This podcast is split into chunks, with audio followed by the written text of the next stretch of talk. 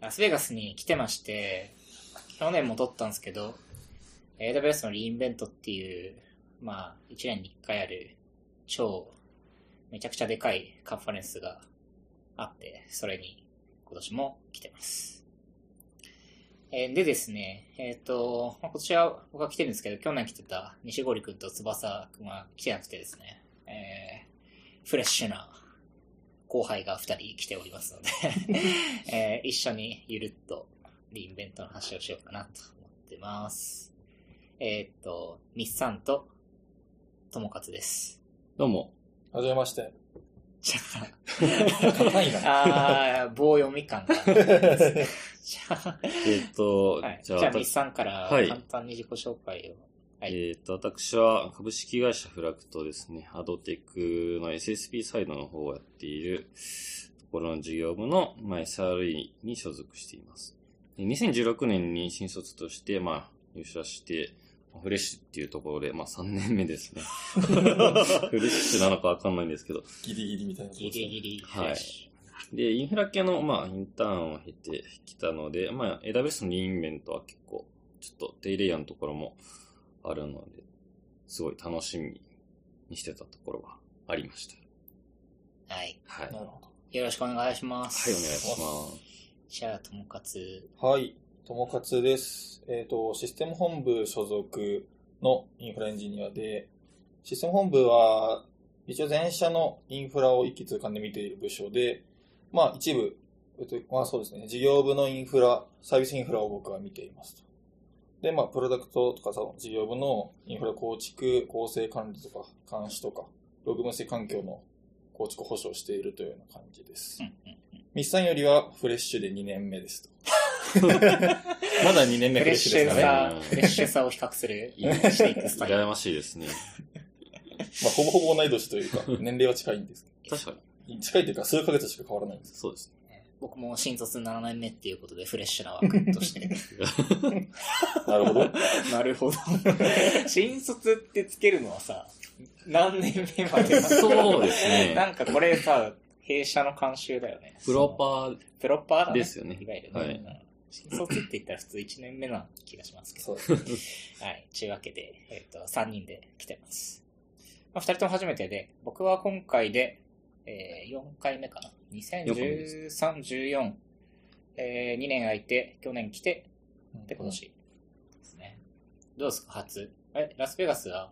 初めて。初ベガスです。初ベガス。初アメリカですね、そもそも。あ初アメリカ。初アメリカ。どうですか、アメリカは？アメリカ、いやもう、ステレオタイプのアメリカ人が街を歩いていて、ああ。まあみんな背が高かったりとか、うんうん。体格がでかかったりとか、みんな歩きながらバーベキュあーー食べてたりとかしました？いや、ハンバーガーとか食べてる人いなかったかな。あーいなかったうん。そう一応なんかアメリカは、あの、ビールとか飲みながら外歩いたらダメなんで。あ、そうなんですね。そうそうそうそう。えだから、外で飲んでる人はいない。なうん日本の方が公園でビールを飲んでる人なるほど、それは、お国柄がちょっと出ますね。かもしれないけど。まあね。まあ相変わらずあの、ハンバーガーがでかいとか、ーそうですね。パサパサのサンドイッチが、そうですね毎朝。半る端ないですね。ちょっと食べがちでしたね。そう。まあ、ラスベガスすごいね、乾燥してるんで、なんか、そうですね。まあ来ては思ったと思うけど、飛行機降りてくるときにこう、砂漠の中に都市が 現れるみたいな、で、なんかギラギラに輝いてるっていうのがラスベガスですね。うん。そう。てな感じで、まあなんか、まあ基本ホテルにいるんで、あんまりこう、ラスベガスに来たっつっても、ど、え、あ歩き、どっか歩いたりした？絶対歩いてない。はああ、ホテル、えっと、カンファレンス、セッションの移動で、いはい。ホテル移動しないといけなかったんで、あの、バス出てるんですけど、歩いて移動したりはしましたね。そう、なんか、まあ、去年かららしいんですけど、あの、ホテルが複数個にまたがってカンファレンスが行われるっていう、まあ、巨大カンファレンスで、参加者が多分今年5万人ぐらいいる5のかな？万人超えてました。なんか去年が4万ちょっと。5万人ってね、俺あの、俺の出身の町、あの、北海道音更町とかなんだけど、そこ5万人くらいなんだよ。町民が。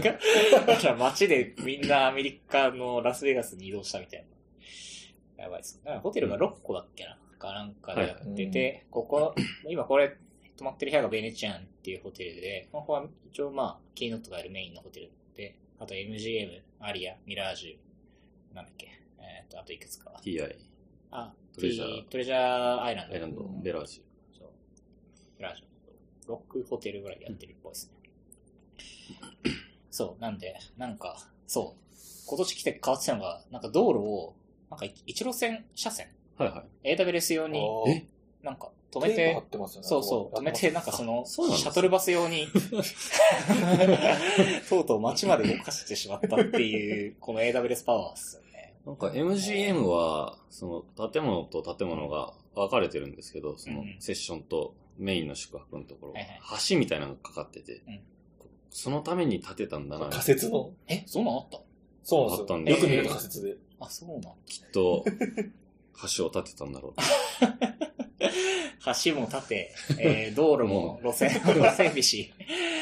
いやー、すごいですね。まあそうそう。なんかそんな感じで、こう、AWS のパワーを、てか Amazon パワーを感じるカンファレンスですけど。まあ、来るとね、だいぶ、まあ大変で、来るの大変なんですけど、まあ来たら来たでいろいろ発表が多かったりとか、まあセッションも、うんセッションが何個ついたかな ?1300? 1000あ言ってました1200だか忘れたけど、うんうんなんかセッションだけで、まあ、4日間カンファレンスがあるんだけど、いわゆるセッションが1000超え超えてますね。中、めちゃくちゃ大規模なカンファレンスです。でですね、まあ初日から来てるんですけど、まあだいぶニュースも回ってて、今これ撮ってるのが、えっ、と、2日目のキーノートの、えー当日。まあ、一応、この後すぐ上げようと思ってるんですけど、なんで、一応、カンファレンス4日目なっていうですね。感じで、はいえー結構ヘロヘロな状態なんですけど、まあ、もうセッそション自体はこれで終わり。終わりですよね。で、あはい一応、明日、明日金曜日で、えっ、と、明日もちょろっとあちょっとありますね。うんだけど、まあ、僕らは、えー午前4時にこのホテルを出て、えー15時間、16時間の空の旅に行くんで、はい。頑張ろうって感じですね。そうです。はい。で、そうっすね。まあせっかくなんで、セッションの話をちらほらしていこうかなと思うんですけど。えー、なんか面白いセッション、出ました？割とうんみんなバラバラ。そうですね。新しい。サービスとか、まあ、既存のやつもあったんですけど、僕ちょっとディープレンズのワークショップですね。実際に手を動かしてやってみるみたいな参加してみたんですけど、まあ面白かったですね。なんか具体的な内容は、でも、まあディープレンズはその、すげえ処理能力うん高くて、まあ画像処理しちゃって、そのまま、まあ認識するみたいなのをやるんですけど、 DeepLens っていうのは、あれですよね、去年出た、えっ、と、カメラと、あとチップっていうか、まあ、Ubuntu が載っている、まあ、小さいデバイスで、まあ、僕もプロ触ったんですけど、えっ、と、それに、あれだよね、 machine learning したモデルを載せて、画像の分析とか、その、検知とかをできるようなうん仕組みになってるんですよね。去年鈴木さんもらってましたよね。去年もらいました。そう。日産は今年は、そう、もらえると思って行ったら、もらえなくてですね。ワークショップ、そう、ワークショップっていうのがリーベントあるんですけど、なんか、まあ、2時間半ぐらいのまあセッションっていうか、うん手を動かしてやうんるハンズオン形式の講義みたいなやつで、まあ、行くとなんか、こう、実際に物を触って、こう、試せるの楽しいっていう。うんで、まあ、去年はディープレンズ出た年で、出たって言ってまだ発売しなかったんだけど、ななんかプロトタイプバージョンをみんなにあげますって言ってもらいましたね。うん見事にもらえなかった。見事にもらえなかったです、ーディスカウントでしたね。えー、ディープレンズセッションはなんか、どんな感じのことやったの？あれですね、あの、帽子、黄色いヘルメットをかぶらされてですね、はあ、はあ、黄色いヘルメットをかぶっている人はうんセーフ。うーん。そうじゃない人はアンセーフみたいうんうん。な認識をするっていうのをやりましたね。ああ、画像認識の。画像認識で。はいはいはい。ただ、その、まあ、実装すげえ雑だったんで、まあ、被ってなくてもセーフみたいな、手に持ってても。はいはい。まあ、そういうエッジケースがあるのは、またやっていかんといかんよねっていうのを最後話して終わったという感じですね。なるほどです。はい。はいはいはいはいまあ画像系はね、結構ご検知含め、結構いろいろあるんで、ただまあ、割と、ディープレンズはなんか、こう、あれ、ディープレンズ自体をディスプレイにつなぐと、なんか、分析結果がパッと見えたりとかして、はいはい結構、あれ、面白いですよね。面白いですね。まあ、手軽にできたっていうところはすごいありました。うーんそう、今回なんか、なんだっけ、ロボメーカー。僕、セッション行ってないですけど、ロボメーカーって新しいサービスが出て、二人、あ、二人これ行ってきたんだよね、きっと。そうですねロボメーカー行きました。うんこれ、これはなんかどんなやつでしたっけ？ロ、なんか、ロボットの制御のプログラムというか、あの制御、な、プログラム書かないで、なんかいい感じできますよっていうような認。識だけど。なんか ROS っていうロボットの OS があって、OS というよりかはミドルウェアなんですけど、はいはいはい。でそれを、まあ、それにまあこう、ロボットの動作とか書き加えたものとビルドして、うんまあ、実際にロボットに乗せるみたいな話を、まあ、シミュレートできるようにしたっていうのが結構大きい機能でう、んうんまあ、そのロボットメーカー使って AWS 上で、まあ、クラウド9でそうってコードを書いて、うんうんで、ビルドしてシミュレーター、キネシスビデオストリームで流して、そのロボットの動作を動画として。見れるみたいなところが推しポイントでしたね。うーん。結構じゃあ、なんだろう。ディープレンズの時もそうだけど、その、あ、そうそう、ディープレンズの時はなんか、このロ RS っていうのはロボット用のやつだよね。ロボット用のオペレーティングシステムか。ロボットオペレーティングシステム。そうですねはいはい、なるほどね。そう、なんかディープレンズはグリーングラスコアっていう、うんグリーングラスっていうサービスがあるんだけど、それ用の、まあちっちゃい OS というか VM を積んでいて、えっ、と、それ、それにラムダファンクションを差し込むと、なんか、推論が動くっていうような作りになってるんだけど、これは、ROS っていうのは結構ロボット業界だとよく使われるのかね。どうなんですかねそこがあまり、もともとの知見がないんですけど、なかったんですけど。でも、 open source robotics software framework って書いてあるな。うん most widely used って書いてあるんで、多分きっと、ロボット業界では、これがメインなんですかね。はいはいうーん。え、なんか、そのデバイス自体は、どんなやつをワークショップでは使ったの？デバイスはなかったんですよ。えーあ、じゃあシミュレーターだけあですねそうなんだ。えー、なんかね、実際に動かせるとね、面白いけど。そうですね。そこまでできるかなって予想もあったんですけど、うん今回はシミュレーターだけでしたね。なんか、アイアイボを使うワークショップじゃなくあて、セッションだっけ？なんかなかったっけ？あありましたね。あれってこのロボメーカーのやつじゃないのか？なあ、これ、なのかな？どうでしたっけ？見てないな。確かにちょっと見て。そう、なんか、アイボうんたらみたいなセッションがあった。うん。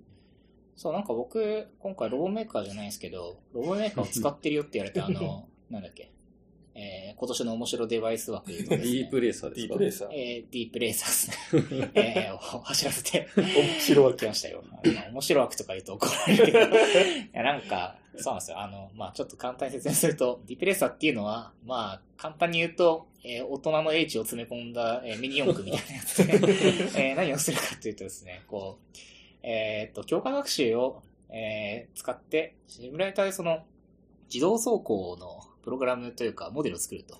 で、それを、えーディプレーサーっていうのは、実際にその、車、車っていうかちっちゃい、ちっちゃくはねえな、みまあ、ラジコみたいなやつですね。があって、それに、こう、USB メモリ経由で、えっ、と、モデルをこう焼き込むことができると。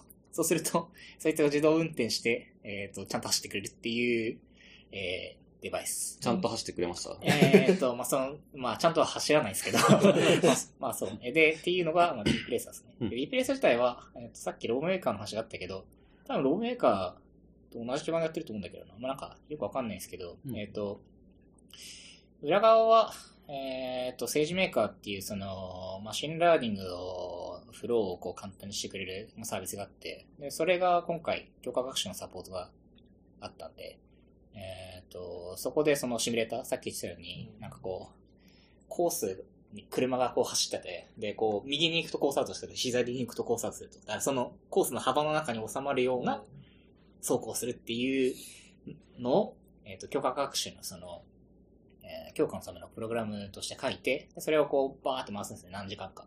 そうすると、えっ、と、モデルができるっていうような、えー遊びうんをしたんですね。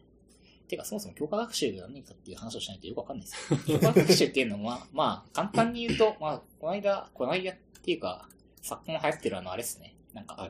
ディープ、なんだっけ。えっ、と、ディープ Go じゃなくて、アルファ Go か。アルファ Go みたいな、そそ、の、まあ、対戦ゲームとかもそうだし、まあ、ゲームの AI とか作ってるのもそうなんですけど、なんか、こう、報酬、報酬を設定して、そのトライをガーッと機械的に回していって、で、その、なんていうんですかね、えー推論機をどんどんどんどん強くしていくっていういう意味で強化学習って呼んでるんですけど、その、次の思考でどういう思考をすると報酬が高くなるかっていうのを、えー繰り返し繰り返し学んでいくことによって、そのロジックがどんどん強くなっていくっていうのが、まあ、評価学習の基本的なやつ。で、まあ、なんで、例えばレースゲーム、その、自動運転だと、端に行くとコースアウトっていうのをちゃんとルールとして書いておくと。で、それをすると、な0ポイントですみたいな。で、真ん中走ってると1ポイントですみたいな。っていうのをルールごとにこうバーっと書いておいて、例えば、スピードが上がってると得点が高いですみたいな。早く走りたいから。みたいにこう、点数をつけておいて、で、その関数をぐるぐるぐるぐる何回も回すと。回すと、えっ、と、その、走行する、まあ AI がですね、まあ AI ってもう言っちゃうけど、AI がこう育っていくっていうやつです。なるほど、なるほど。超雑な解説をすると。そう。まあ、なんで、まあ、それがディープレーサーだと、まあ、物理マシンでも走るんで面白いよっていう、こんな感じのあれですね。ディープレーサー、いくらするんですか、これ？ディープレーサー、あ、いくらだっけな？なんか、Amazon.com でも買えるらしくて、あら。240ドルとかです。100レーサー。確かそんぐらいだね。300ドル、300、あ、定価だと399ドルですあね。全然違った。高い。で、今なんと38%オフで249ドルで買えますんで、お、皆さんぜひ。あ、item will be released on March なんで、つ来年の3月ですね。はい3月6日。うんうん。らしいですね。来年、それのレースをやるみたいな。そうそうそうそうントでそうそう。まあね、いやなんか今年、そう、なんか、イベントで今年もその、リあれやってたんだけど、あの、レース、その、このディープレーサーの、えーワークショップが20個ぐらいあって、はい多分総勢、ろ何人だろう、あれ。50、50かける20。多分、多分言ってると1000人ぐらいが多分ワークショップ出てるはずで、うんディープレーサーの。で、その人たちが、こう、自分たちで作って強化学習したモデルを持って、なんかその、さえーホテルの、すごいでかいカンファレンス会場みたいな、カンファレンスですかなんかプロレスとかをやる会場があって、そこの真ん中にその、ディープレーサーコースみたいなのを、なんか作ってて、もうその辺からクレイジーなんですけど、そ、そこにこう USB のメモリを持っていくと走らせてくれるっていうのをやっていて、そう。で、実際にあの、リーダーボードっていう、うん。あの、早い人順の名前が書いてあるのを作ったりとか、っていうのが、実はこのリーベント中にもあったんですけど、まあまあ、みんなもう全然、僕もですけど、うん全然もう走らなくて、ああ、もう大変でしたね。難しそうです難しかったごい見てて。そう、そう。なんか早い人だと1周14秒ぐらいで行くらしいんだけど、僕がやったらなんか2分ぐらいかかって、なんかコースアウトをなんかもう何回したかわかんないぐらいだったから、まあ大変だったけど、そうそうそう。っていうのがね、来年もあるみたいみたいだね。うん。そう、なんかね、こういうでも物理デバイス出るとみんな割と盛り上がるんで、んそうですね食いつきますよね。そうそうそう。まあ、ディープレースもそうだけど。てか名前がいいよね。そうですね。なんでディープレーサーなんでもディープつければいいの？いや、そうもうそういう方向性を感じますよね。そうそうそうそうそう。雑な。いやー、来年は何ディープが出る出るのかなみたいな。そういう予想になってくるんですね。そうそうレンズ、レーサーときて、確かに。うん。そろそろ次は空を飛ぶ。ディープドローンとか出てほしい。絶対日本で飛ばせないけど。怒られますね。ううんん。いやー、そうそうそう。いやすっかり遊んでましたね。まあそう、なんかプログラム書かなくても強化学習が何ちゃるかっていうのがなんとなくわかるっていうのが、割とディープレーサー面白いとこですね。うんうん。そう。そう、っていうかね、は新規発表がめちゃくちゃあったんで、そもそもこの小ネタを話してると一瞬で時間が過ぎていくっていう問題があり、なんか、面白新発表ネタを先に拾えますかね。おせっかくだし。そうです。なんか、そうですね。一応キーノートが、昨日と、まあ今日とあって、昨日が、えっ、と、アンディ、アンディさんっていう CEO の、AWS の CEO の発表。で、今日が、えっ、と、 Werner さん、 Werner、ドク doctor Werner の、えー CTO ですね、のキーノートがあったっていう感じですね。で、一応2日通して、まあ、サービスがですね、出過ぎてて、なんか僕もよくわかんないやつがめちゃくちゃたくさんあるんですけど、まあ、超ゆるゆる、ゆるゆる解説を、解説っていうか、まあ、ゆるっと面白かったねって話をしようかなとうん思います。うんまあ、そうね。面白ネタで言うとどの辺かなうん。なんか、サーバはいはい。ー売ってましたよ。ああー、そっから行っちゃうか。行きますか、そこ。いやまあ SR にはちょっとね、やっぱはいはいはいはい興味が。あれですよね。AWS アウトポスうんはい。ト。はい、はい。これはどんなやつですか？これ、はいオンプレに持っていける AWS と書いてありますね。はい。はい。はい。はいこれは、これは僕はショーノートに書いて一言メモです、ね。これ、これはどういうやつかっていうと、えーっと、AWS のインフラを、なんか1ラック、えーっと、オンプレに持ってく、持ってくと、なんか、AWS のサービス群の一部が動くっていううん。スペシャルな、えー、インフラ、インフラじゃない、オンプレ向けサービスですね。とうとうクラウドを飛び越えたという。クラウド持ってきましたね。あなたの、あなたのオンプレにクラウドを導入しますっていう飛び道具ですね。そう、これなんか、キーノートでもなんか、あっていう感じのリアクションだったけどみんな、なんかこんなん誰が使うんだよっていう雰囲気も、多分、おおむねあの会場にいた9割5分ぐらいの人たちは思ったと思うけど、うん。多分でも、なんか、どうしてもオンプレなんで、かつその、なんだっけ、あの、ゲートウェイ、えー、とか、ゲートウェイ？なんだっけ、ストレージゲートウェイとかじゃダメだし、あとその、ダイレクトコネクトとかでもなく、うん。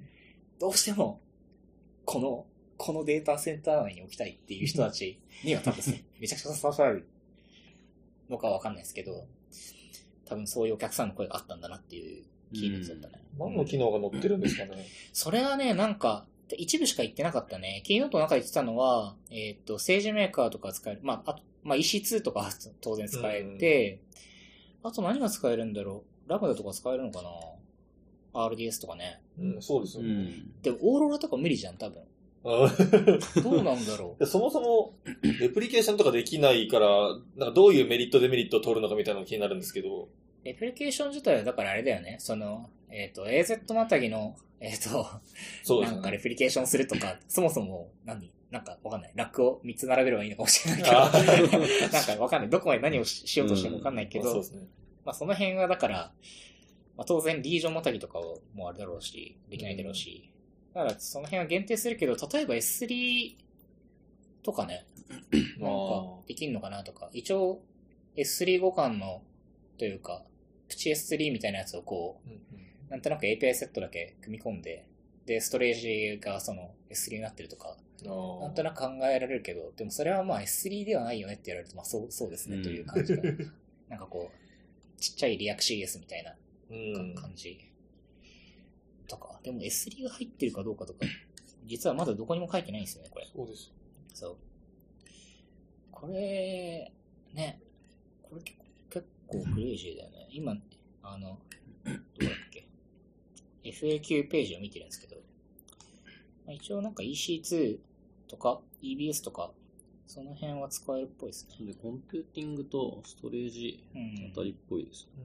うんうん。まあ、だから、きっとあの、 bare metal layer、bare metal instance で使えるようなものとか、あとその、いわゆる Nitro のアーキテクチャに載ってるようなものは持っていけるんじゃないかなうん。あ、書いてるわ。あと、 Outposts のサポートするコンポーネントはお、 at launch では、えっ、と、数ヶ月以内に、あ、数ヶ月じゃないな。あ、数ヶ月だ。数ヶ月以内に RDS、ECS、EKS、政治メーカー、EMR おなどのワードは考えておりますと。うん。んで、Customer can use private link gateway endpoints to privately connect their VPC resources to regional AWS service such as S3 and DynamoDB なんで。DynamoDB とか S3 はまあプライベートリンクして使ってねっていう。感じに見えるか。うん。なるほどね。だから VPC、なんか独立した VPC で一部機能だけ使える AWS みたいなうん雰囲気になるんじゃないかな。まあ確かにな。ECS、EKS、まあ政治メーカーとかも独立してるっていうか、多分スケジューラーとかだけ動けば大丈夫だし、あとはコンテナが動けば政治メーカーとか多分動くんだろううんな。だからラムダとかは厳しいんだろうね。なあうん。最初は。やれるかもしれないけど。まあ EMR はね、ハドブクラスターつければいいし。みたいな感じですかねさすがにオーロラとかやっぱない。うん。RDS あるからあるのかなどうなんだろうでもない、多分なさそうだけど。まあ、っていう、なんかこう、ぶっ込みネタが、だいぶ込みまし いきなり最初から来たって感じです。あとなんだろうね。なんか結構、個人的にして、おーって思ったのは、QLDB? ああ。この Amazon クロンタイムレッチャーデータベースっていう、これ初日に発表され、初日っていうか、アンディ・ジェシーさんの、あの、キーノート発表されたけど、まさかここを来るかと思って、た。うんうん。ブロックチェーン 系のサービス。ああ、はい。うん。これは何かっていうと、あれですね、台帳のためのデータベースで、なんかこの辺をちゃんとやろうとすると結構めんどくさくて、そのトランザクションのログをちゃんと暗号化して、かつイメトビルに書き込める必要があるんですよね。なんかその、レッチャン DB っていうのは。で、これをまともに立てようとすると、可用性を担保しながら立てるってなると、まあこれ、これ自体がめちゃくちゃ大変で、かつ、その、なんかブロックチェーンのサービスを作るとき、ブロックチェーンを使ったサービスを作るときにも、結局その中央集権の、なんか、その、信頼できるトランザクションをどこに持つかっていうのが、まあ、肝になるよねっていうのは、キーノートの中でも話をしていて、うんまあ、そこが一番結局大変だと。だから、まあ、我々はまずデータベースからアプローチしたみたいな話をしていて、これは結構ね、なんか、アプローチ的にも、はいはいはいっていう感じだし、あとその、すげえなって思ったのが、多分これ内部的には、AWS のデータベースのサービスを、の仕組みをいい感じに使ってるんですよね。その、多分、 Dynamo とかもそうだし、うんあと RDS ベースだと思うんだけど、うんスケーラビリティを確保しながら、かつ、その、トランザクションをいかにその、えーっと、ベリファイした状態でかつスケーラブルにやるかっていうのは、結構チャレンジが多いはずで、この辺がその、なんか面白そうだなって感じですね。うん。まあ、ただ、ぶっちゃけ僕もよく、よく知らないんで、なんか、すごそうだなっていう感じはしました。うん。そう、マネージドブロックチェーンも出たしね。ああ、出ましたね。マネージドブロックチェーンは、ハイパーレッチャー、ファブリックとイーサリウムがサポートしてるらしいんで、まあなんか割とちょろっと、こう書いてみたいって人には、いいんじゃないですかね。っていうかなんか、これを使って、ちょろっとしたサービスを作る人が増えそう、増えると面白いなと思うけど。うんうん。とかとか、なんかちょっと自流に乗ったネタがあって、面白いなと思いながら、我々的に一番盛り上がったのはあれだよね。絶対タイムストリームだよね。あうん時系列そ DB う。です。ついに、フルマネージドタイムシリーズデータベースが来たと。来たっていうか来るっていう。これセッションなかったんですよね。そうなかったですねなんそう、なんか、リインベントって大体新しいサービスが出ると、当日のうちになんかニューリリースみたいな、ニューローンチかのセッションっていうのがバーって出て、こう、それをさそくさと見に行くっていうのが大体例年なんだけど、なんかタイムストリームだけなかったんだよね。そう、一番気になってるんですけど、うん。ね、うちでも使えたよね、タイまあムストリーム。、プレビューやってるかもしれない。プレビューね、やってるね。やってるっていうか、あの、レジスターあ、そうですすれね。ば来るんで、そう。これは、解説しますかね。解説しますかっていうか、キーノート内容なんだけど、まあ、これはいわゆるマフルマネージドタイムシリーズデータベースというやつで、そもそもタイムシリーズデータベースって何かっていうと、まあ、インファラックス TV とか多分有名なやつで、うんいわゆる時系列なデータを入れるためのデータベースですね。に特化したデータベースでまあ、どういうことかっていうと、まあ普通の RTP とかだとインデックスを自分でなんか ID につけるとか、ああるいはなんかこう、なんだろう、まあ、インデックスの設計とか自分でやると思うんですけど、タイムシリーズデータベースってのは、基本的にタイムスタンプが必ず入ってるっていうのが、各レコードの特徴、一番の特徴で、それに応じてこう、クエリをしたりとか、まあ、絞り込みとか、えっ、と、集計とかが、まあ、しやすくなってるっていうのが基本コンセプトですね。で、当然その、インデックスがタイムスタンプになるっていうのは、あの、いろんな最適化をすることができて、タイムスタンプが必ずインデックスになるっていうのは分かってるんだから、うんうん。それは効率も良くないし、っていうのが、まあ、うーんと、タイムシリーズデータベースと言われてるものの、まあなんか背景ですね。で大体みんなロゴを入れるんだよね。そうですね。うちでも、うちでも今使ってるよタイムシリーズロ。グを入れてます。何使ってる？インフラックス DB だっけ？XDB 使って今はどんな使い方したっけ？インフラックス DB。あれ、ステータスコードとパスですね。インプレッションアクセスログとかのステータスコードと、まあ、パスをはいはいここに入れて、まあ、一本機に集計してまとめたものを、まあ、貯めてるみたいなん感。じですね。それを、まあ、グラファナで可視化して、まあ、毎週500とか出てないよねっていうのを確認するために使ってます。はいはい。僕らで言うと、広告の表示ログっていうのが、インプレッションログってやつなんですけど、それの HP のステ HP 施設コードもそうだし、内部的なその、このインプレッションがどうだったかっていう、なんか、情報とかを含めて、なんかいろんなステ、こう情報が そのログにはあるんで、それを全部インフラックス DB に突っ込んで、なんかアラート上げたりとかもするために、一回インフラックス DB に入れてるんだよね。はい。うん。そう。っていうのがやってんだけど、まあまあ、全部のロゴ入れるってなると大体大変で、うんこう、っていうのと、こう、そう、これ、これね、なんか知知ってる人、け結構なんか、インフラックス DB 使ってる人だと有名な話なんだけど、あのエンタープライズエディションじゃないと、えっ、と、クラスターが増えないんですよね、インフラックス DB って。で、それがまあ、まあまあ、まあ、要するにお金を払わないとできない。まあまあまあ。要するに、なんで、こう、スケ、まあ、スケールさせるために、うん。まあ、こう、どうするかっていうのはみんな悩みどころですと。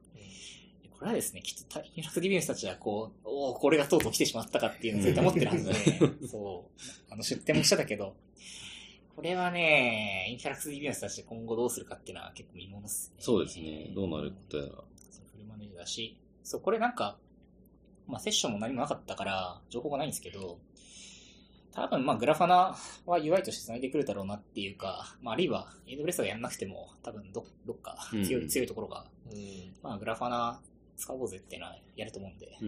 メトリックスさんとかね、わかんないけど。そう。いうのがあるんで、まあなんかちょっと期待ですね。あとこれなんかストレージを選べるらしくて、なんか pricing のページに行くとですね、 Timestream の、ほうほう。えっ、と、 memory store と SSD ストアと、あと magnetic store。 magnetic はまあ、あの、ハードディスクうん。ですね。で、まあ選べると。だってまあメモリが一番高くて、で、SSD、マグネティックとまあ、ど順番に安くなってくるんだけど、メモリっていうのやばいですね。まあ、インメモリでタイムストリームというか、チケルス TV って書きたいケースってどうどういう時なんだろうね。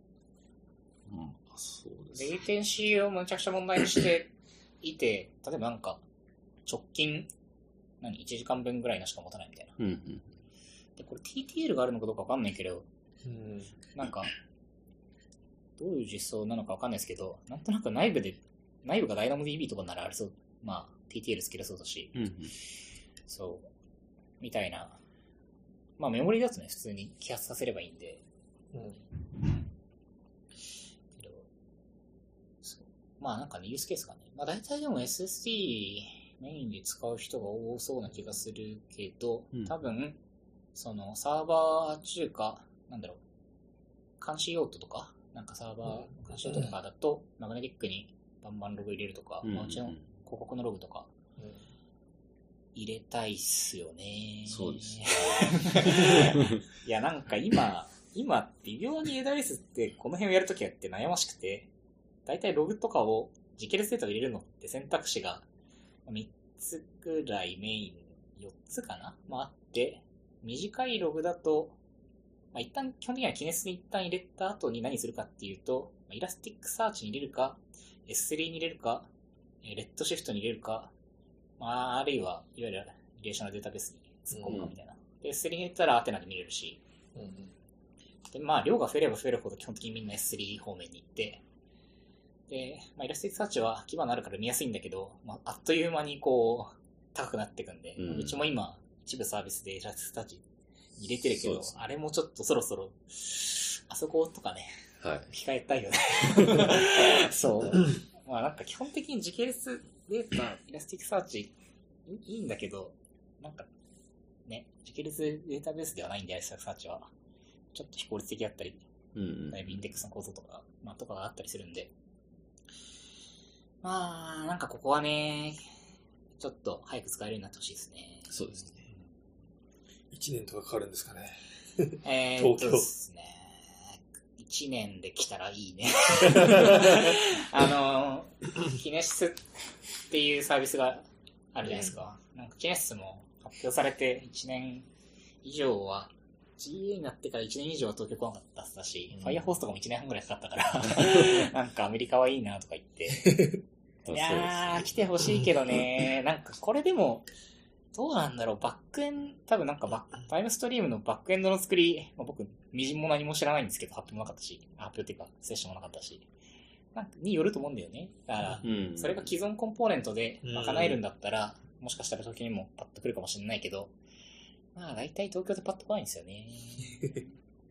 そろそろサンサンフランシスコにみんなでサービスごと移住。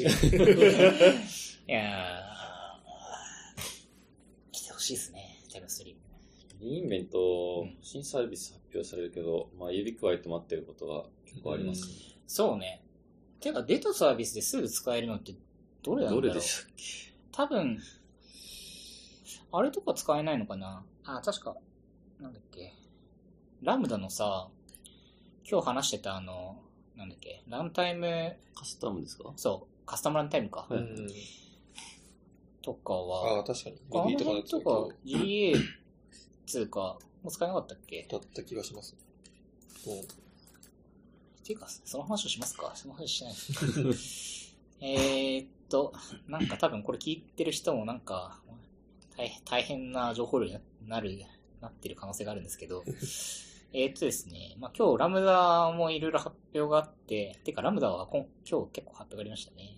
えーっと、カスタマーランタイムっていうのをサポートするよって言っていて、これは何かっていうと、えーっと、ラムダの、まあランタイムというのがあって、あってですね、まあ、レイヤー、彼らはなんかレイヤーって呼んでるっぽいんだけど、そこ、そこを、えっ、と、まあ、サードパーティーでもなんか好きなものを入れられますよっていうリリースですね。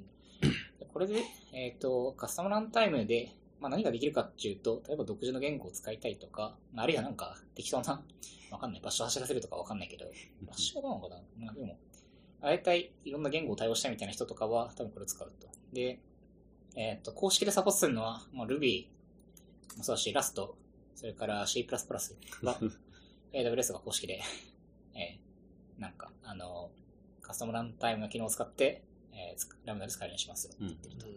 さらにですね、目玉。目玉言語ありました。今日のキーノートで最も盛り上がったタイミングの一つじゃないかっていう。コボルのサポートが、なんと実現されたと。 COBOL は、あの、AWS が、あの、公式じゃなくて、サードパーティーの、どこだっけな名前出たっけ？ま あどっかがサポートするって。うん。じゃね。うん。あと PHP とかも、えっ、と、サードパーティーでサポートされるっぽいですね。えっ、と、 Stackery っていうのかな？スタッスタックリクリー。うん。ー。うん。いう会社さんが。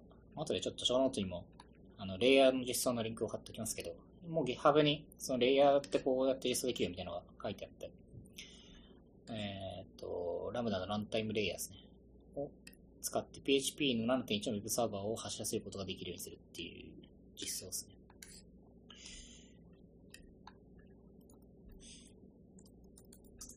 が出てましたね。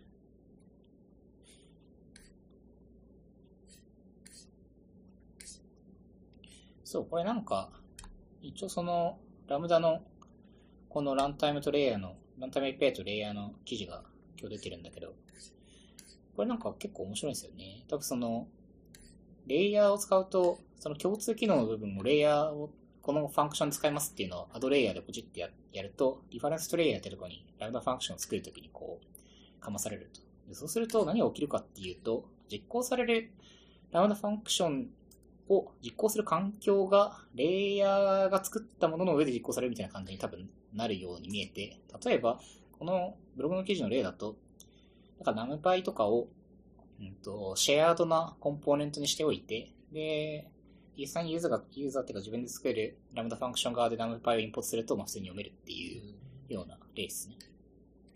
うん。だから、レイヤーってやれてるのは、レイヤーとランタイムを使うと、なんか自分の好きなライブラリをシェアードにしておいて、まあ実行するみたいなものも、えっ、と別の、その、レイヤーを分けて作っておくことによって、割と管理がしやすくなるみたいな感じですね。うんただちょっとなんか、ちょっと微妙になんか分かりづらくて、なんかレイヤーとランタイムの違いがうん一応合ってると思うんですけど、ランタイムはまあいわゆる本当にランタイムで、うんと、何柱、まあ実行環境ですね。実行環境。このラムダファンクションを実行する環境を作れるっていうのがランタイムで、レイヤーは、その実行されるハンドラーに1枚かませるみたいな感じのはず。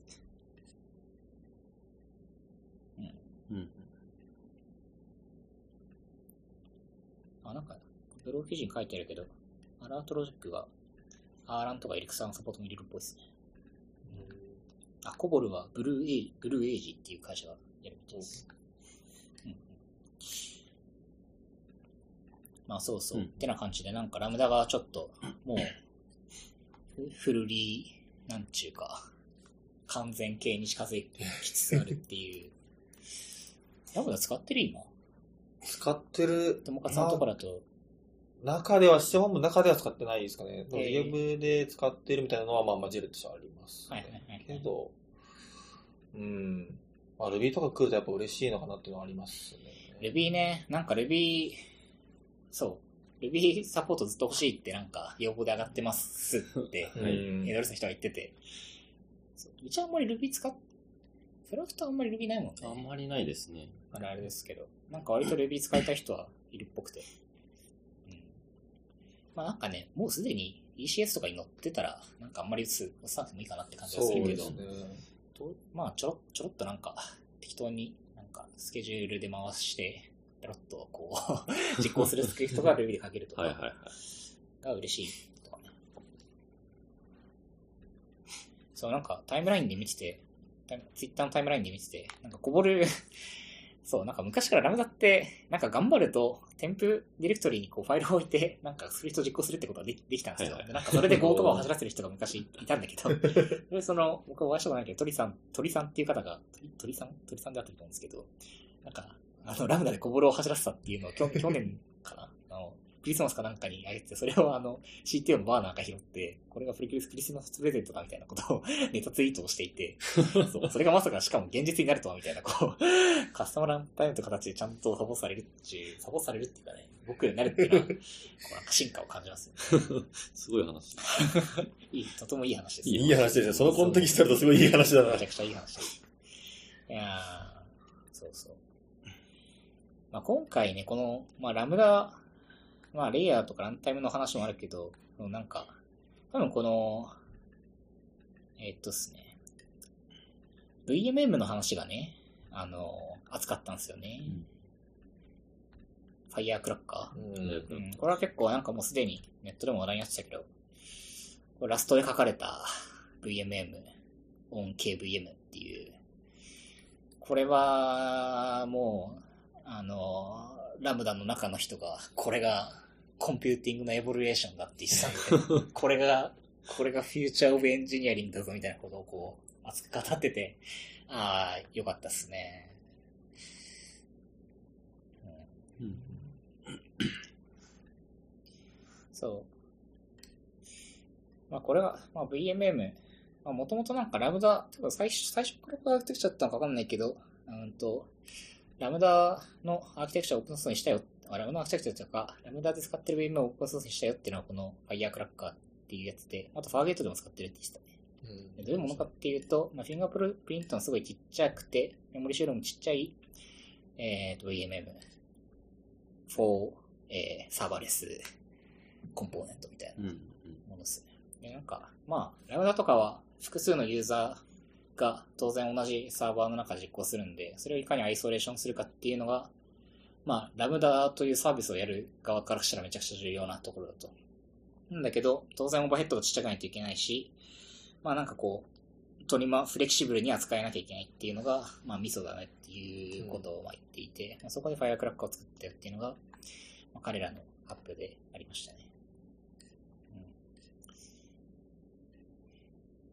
そう、なんか、もともとその、プロセスのアイソレ、あプロセスっていうか、アイソレーションのために、まあ C グループスとか、うんえっ、と、なんだっけ、CH ルートとか、その辺のは使っていて、いるんだけど、まあ、今回その VMM を新しく作ることによって、よりその、まあ、フレキシブルに細かく AWS の中でやりたいような制御がまあできるようになったっていうのが、まあ、一番でかいみたいなこと言って言ってましたね。うん。まあ、って言って盛り上がったんだけど、多分これを自前で使う人たちは全然いなく、いないっていうか、まあなんか、趣味で、趣味で VM を作ってる人とかは、まあ、例に、まれにいますけど、まあ多分なんかあんまりいなくて、これはなんか、へーって楽しむっていううんのが、我々みたいな、こう、ユーザー企業のエンジニアとして、うん、ところですかね。そう、これなんか、あの、REST API がついてて、あの、スワガーで API の定義が書かれてるんだけど、なんかこの中で例えばデバイスが何がありますかってゲットリクエストとか送るとデバイスが取れたりとか、まあ、プット送るとデバイス、ファイルシステム追加できたりとか、なんかその辺がね、モダンなんですよね。うん。そう、ちゅうのが Firecracker のリリースですね。僕も VMM よくわかんないんで、なんか見てへーって言って、あ、なんとなく読めるなとか思いながら見てましたね。あとラムダだとあれだね、ALB、ALB 配下にラムダが直でそうですね。されるようになったっう。これ、そう、あの、アプリケーションロードバランサー L7、LB うん。なんですけど、どう使うかね？これ ALB の下で、まあ、パス制御してう、ん。このパスだとラムダで処理させたいみたいな、まあ、ユースケースってことですよ。うん、そうそう。多分なんで、HTTP リスナー自体は、えっ、と、API ゲートウェイでもややってたじゃない？あの、ラムダは。あの、うんはい API ゲートウェイ以下にラムダを。やって、なんか、ハローってエンドポイントにゲットリクエストを送ると、うん。なんか返ってくるみたいな。なんか、 Hi って返ってくるみたいなはいのは Lambda で今までもできたんだけど、まあそれを ALB 配下でもできますよってことなんで、ただこれなんかね、どう、どう設定す書くのかなみたいなのはちょっあと、あ、うんなんか一応、なんだっけ、ターゲットグループだっけごめんなさい、ちょっと。ターゲットグループですターゲットグループだよね。に登録するとは書いてあったけど、なんかどういう使い方をみんなするのかちょっと気になるね。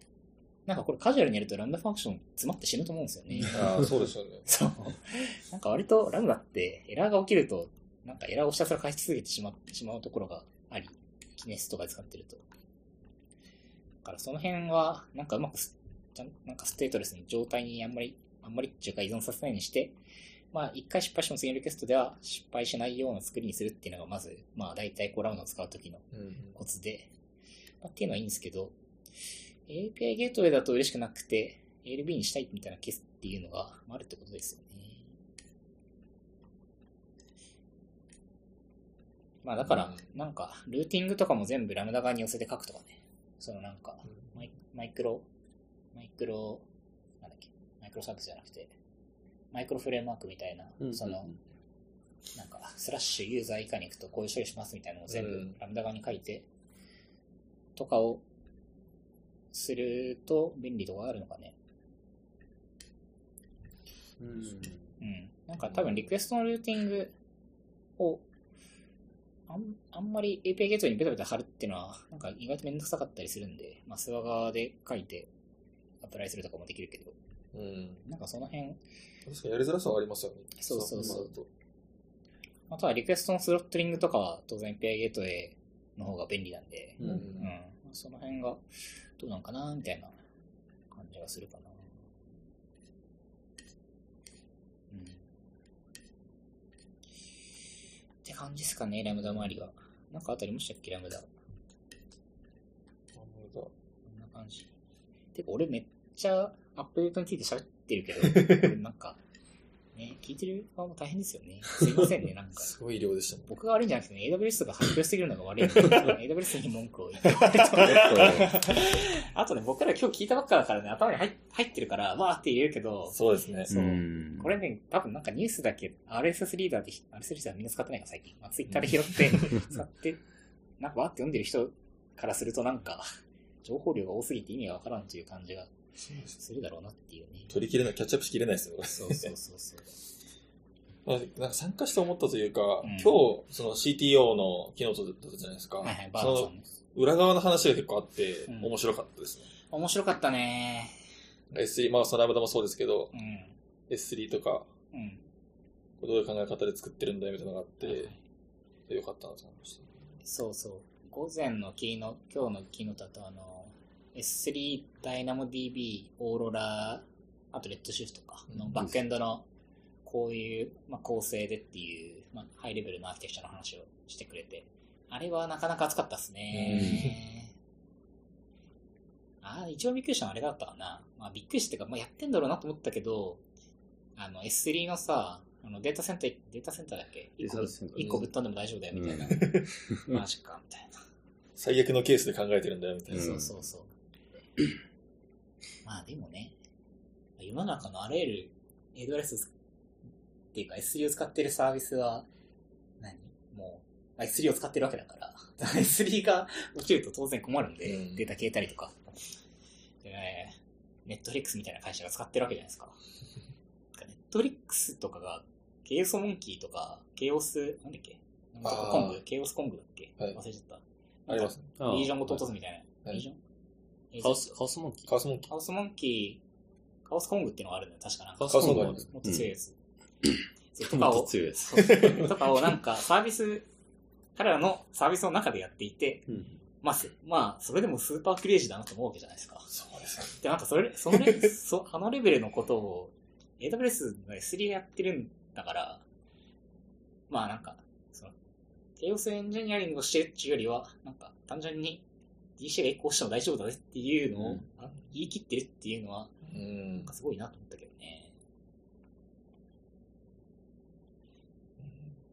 そこですごいこう価値を生み出してるみたいな感じでしたよね。うんそれが S3 の一番違うところだみたいな。そう、そうね。うんまあ、あの辺はまあ、まあ、まあそうだなと思いますが、うんセールストークも、まあ余分、まあ多分に入ってる。まあでもまあ S3 はすごい。S3、てか S3 とか DynamoDB とかはやっぱり、もう、なんか、AWS の根幹なんで、うんうん、S3、ねえ、S3 はやっぱ、ねえ、革命的だからね。まあリストが遅いとかいろいろあるけど、そう。まあなんか、今回もね、S3 周りで言うと、あの、 Batch Operations うんうんうん。追加されたりとか、あと、なんだっけ、あの、 tier が、なんだっけな、ティアが増えたりしたよね。なんだっけグレイシアのディープアーカイブでしたっあー、ディープアーカイブ。ああ、そうそうそう、ディープアーカイブもだし、あれなんかティアが増えたとこなかったっけ？けえーインテリジェントティアリングティアでそうです。そう。とか、そう、なんか S3 周りもいろいろあって、そう。まあ、バッチオペレーションとかは特にやっぱり欲しかったやつで、まとめて操作をするときに、あの、まあ、一回、一回くらい、ゲット、ゲット、ゲット。ってする、グット、ゲット、ライトとかじゃなくて、まとめて、もう、いあれなんか俺、あのセッション出てないからわかんないんだけど、あれってどれくらいのオペレーションまとめできるんだろうね ?1000 とか、1万とかいけんのかな？なんかバルクリクエスト、まあ、いわゆるバルクリクエストの API のはずだけど、そうなんかまとめていろんなオブジェクトのアトリビュートを書き換えるとか、うん動かすとか、まあ、名前変えるとか、みたいなことが、あの、S3 の API 側でサポートしたって話なんで、でも昔からバッチライトとかあったよね、確か。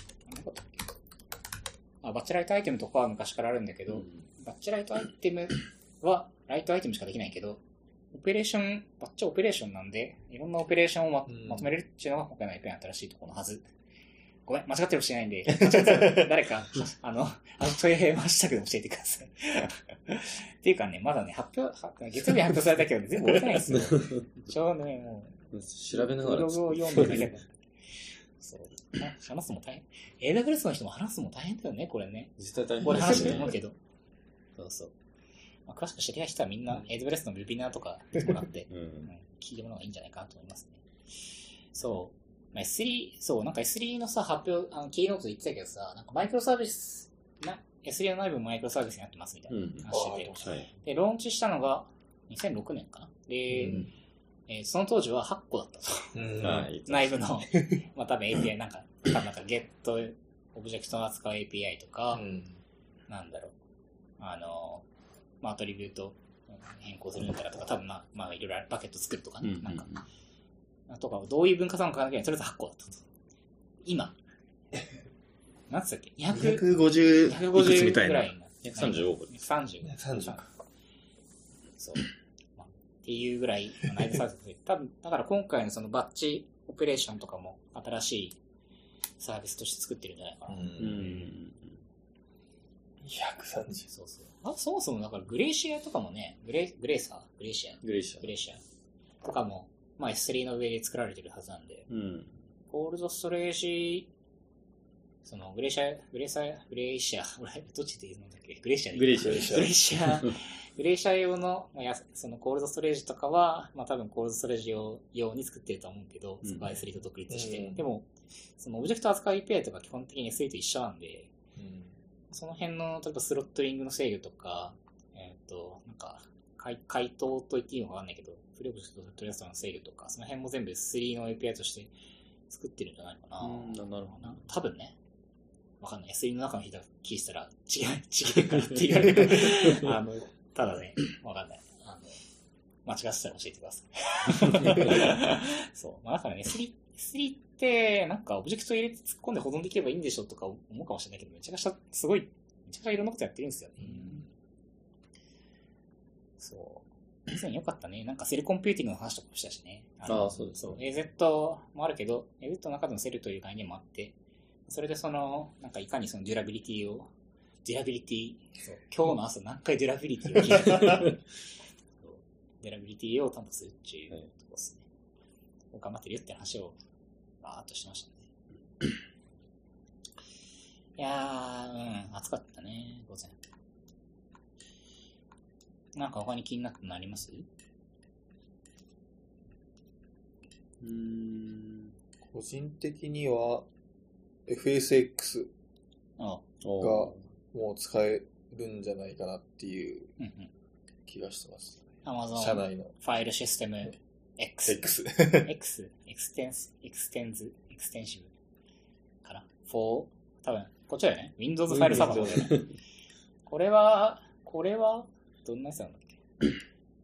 これは、まあでもフルマネージドな Samba サーバーみたいな感じで、まあ、マルチ AZ でレプリカも作れて、うん、何もしなくていいんだよ、君たちは、みたいな。まあ今、今ね、社内で、社内の共有サーバーは3倍立つて、そうです。で、Mac からだと使いたいんだけど、と 立つて、まあ、Windows の人も使ってるし、Mac の人も使ってるしっていうのを、うん親父だとやってて、あれは、なんか、僕、 Samba サーバーとか、なんか、研究室で集めてたことないけど、あれって結構マネジメントとか大変、大変らしいね。で、僕は普段マネジメントとかはしてないんですけど、うんまあでも、う移したいみたいな話は出てますね。これなんかあの、所有権の管理とか、あ、その辺もやってくれるんですよ Active Directory 連携とか、あ Active Directory は AW、 on AWS じゃないといけないみたいなえー、話を今日 QA でやってましたね。ああ、そういうことか。AWS 側のアクティブディレクトリーのさないといけないあ、そうですはい。はいはいはい。だからオンプレないし、他の場所にアクティブディレクトリじゃなくて、AWS 側にあるならいけるってことね。Windows のライセンスとかも管理しなくていいし、まあ、はいアップデートはもちろんしてくれるしとか。なるほどね。まあ、いいっすね。そう、なんか、割とその、ね、この Amazon FSX4 Windows ファイルサーバー出たときは、割と完成あったよね。あうんの、そうありましたね。そう、きっとファイルサーバーの管理で めんどくせえって思ってる人が多かったんだろうなセッションも結構大きいみ目の会場で人満員でしたあ、本当に、やっぱ世界中の上質の皆さんが、つって、俺の仕事減った一個、みたいな。そう。あーいいっすね。そう、今回ね、FSX ネタで言うと、あの、なんだっけ、ラスターだっけ？ラスター。そう HPC 向け、まあ HPC 向けって言ってたけど、え僕もこれかしかないんだけど、並列、いわゆるその、なんだっけ、並列ファイルシステムと言われてるような類のやつらしいですね、うんラスター。そう、なんか、あ、そうそう、ちょうど、ちょうど、あの、知り合いのカペ君っていうエンジニアがいて、なんか大学の時にこれを、ラスターを扱ってるらしく、まあ、さっき会場にいたんで聞いたら、まあなんか、そうそう、ああ、なんかとうとうラスターが来たかみたいな話をして盛り上がってましたね。僕はなんか全然その肌感がなかったけど、うん。そう。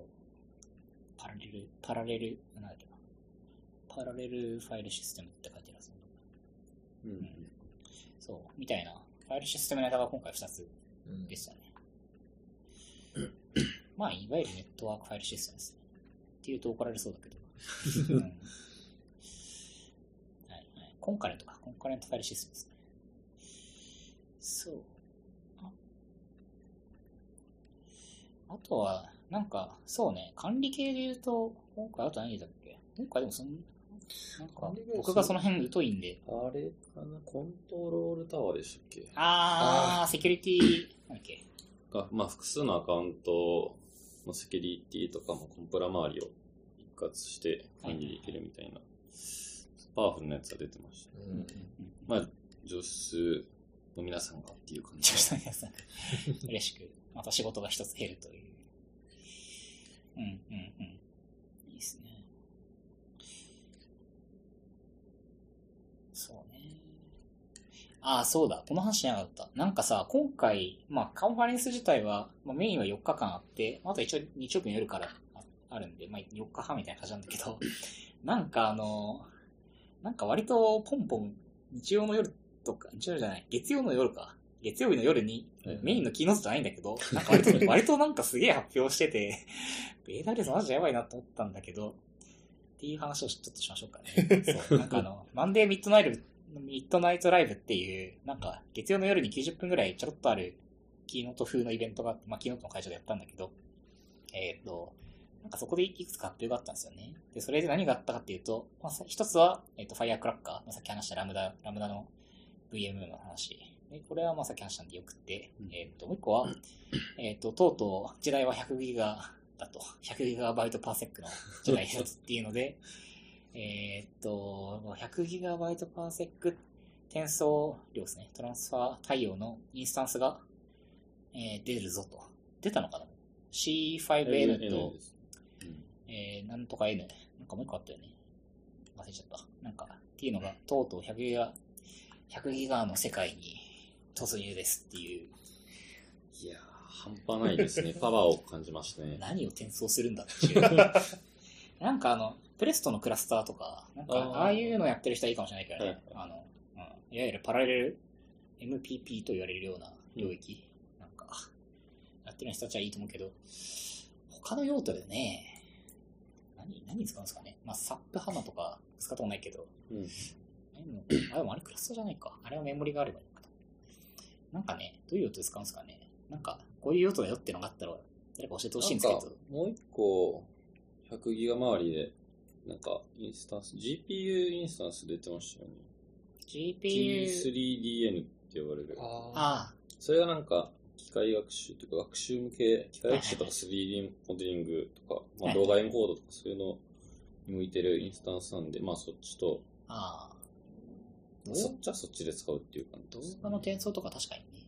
うん。で、これ、これなんか作りがよくわ、作りがよくわかんないって言ったらもうもはやすでにいろんなことがよくわかってないんですけど、これはニックが、どう、どういうどういう、ニックなんでしょうね。100、イーサーネット？いや、うんわからない。わかんないんだよね。まあ多分その、まあ、ナイトロ、今、システムうん。ナイト周りで、吉野に出来上がっているのよという感じですね。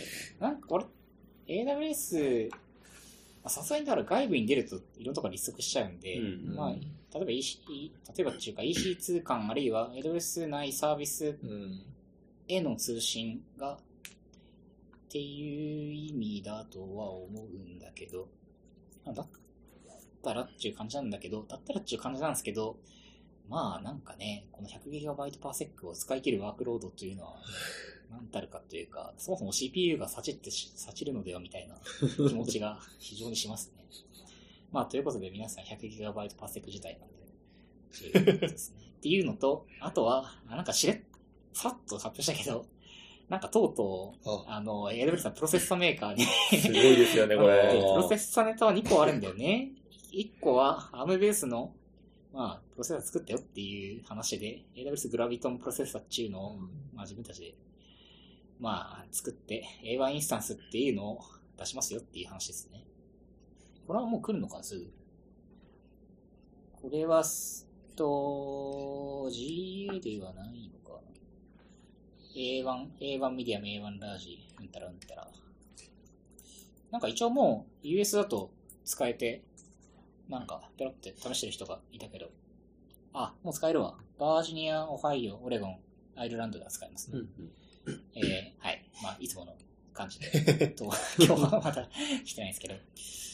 そう、とうとうなんか、アームも揃っちゃったっていう。おお安いんでしたっけ？なんか。料金どうなんだろうね。ちょっと安いはず。ただあの、えっ、と、この間 AMD も出たのね。AMD ベースのさ、うん AMD ベースじゃないな。AMD のプロセッサーのインスタンスも出て、えっ、と、なんだっけ。T なんちゃら A みたいな。M5A か。とか、R5A とか。その辺もちょろっと安いんですよね。うん。それより安安いらしいですね。確かそれよりも、さらに安いはい。らしい。このふわっとした。いや、これね、これはちょっとなんかね、チップ、チップ業界の皆さん、どんな感じ、まあこれでもなんか、僕詳しくないですけど、アーム、アームってなんかライセンスモデルが2つあって、その、 Arm の、まあ命令セットを、なんて言うんだろう。なんかこう、まるっと自分でカスタムで作り変えちゃうパターンと、なんか、ほとんど Arm のプロセッサーなんだけど、なんか少し変えますみたいな、そのなんか2つライセンスモデルがあるみたいなのをなんかの記事で見て、なんかそのどっちでやってるのかなみたいなのが話題になってたね。あ、でもまあ、ユーザー的にはその、なんか、命令セット、バルって変わっちゃうとそもそもコンパイレーションが動かなくなっちゃうから、ねまあ、アーム向きにターゲットしたのはまあ動く、動くんだろうなっていう感じはするけど、うんまあその辺はなんか、そのうち記事が上がったら見ようかなって感じですかね。うん。っていうのと、あとなんか、つい、ついでにとか言ったらあれかもしれないけど、なんだっけ？あれあの、水路用のピッチップも作ってたよね。これは月曜じゃなかったけど、えっ、と、なんだっけ名前がイン、 Inferentia みたいな。インフェレン、あれどこに行ったかな。発表が多すぎてね、このショーノートが長すぎて、どこにあるかがわからないっていう。あれどこだっけ？あ、これ書いてないかな、それ。 Inferentia、そう、推論チップも今回作ったんですよね。あれどこ行ったかな？あ、これだ。あ、違うな。あれどうだっけな。 Elastic Inference は、これは GPU を elastic に当てるやつだから、これは違うんですよね。これ聞いてる人は頭がパニックになってるんじゃないかな。あれ？あったんです。 Inferentia ですね。 Inferentia だっけ ? AWS Inferentia。合ってるああ、そうだね。これはなんか、水量用チップを自前に作ったぞっていう話っすね。まあなんか、まあ推論がコンピューティングの、えーと、コストの何パーセントだっけ？なんか80%とか使ってるよねみんなみたいな話になり、じゃあ自分、自前で作ったからねーっていうのを、サラサラっと、ははーみたいな、とうとう作りましただからこれ、あれ？これね、とうとうなんか AWS もバンバンその、チップ側に来ましたね、みたいなのが印象的だったね。そう。まあ、ニトロ、ナイトロ、ニトロシステム、うんベースになると、バンバンインスタンスタイプ増やすよっていうのを6月ぐらいに言ってて、うん。それがまさにこう、実を結んだっていうか、輪面と向けに合わせたぜっていう。ニトロになると、だから CPU 変えたりとか、その GPU を動的に増やすとか、その辺とかを、まあ、やりやすくなっちゃうっていう話だね。うん。うん。まあ、これはなんか、強いね。こうすると価格競争力も出てくるしね。そうですね。うん確かに。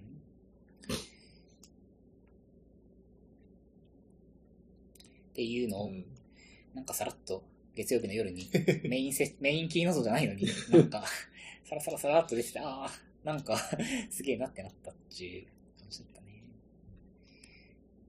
そう、このなんか、2015年にアンナ、アンナプルマ、プルマラボっつうのかな？なんかこのイスラエルのチップメーカーを2000、エルビスが買収してて、うんあそこが作ったらしいですね、その、うん。今回の。ああ、はい。うん。いやーとかとか話してるけど、なんかもうすでに1時間以上経ってる気がするな。うーんと。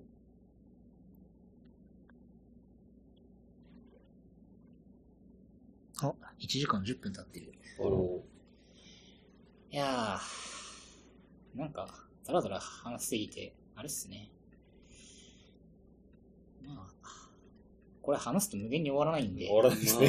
まあ、ままだまだあーまあっていう感じでですね。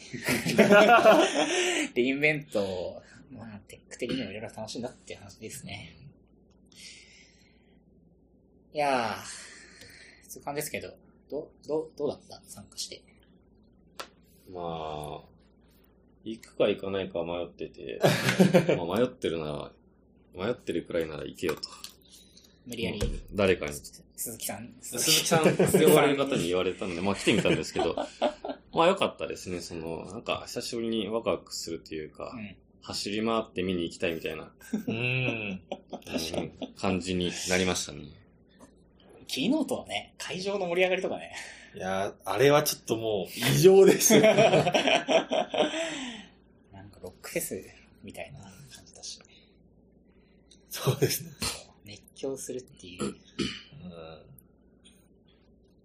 てか、タイムシリーズで試して出ましたって時に、はーってなるっていうのね。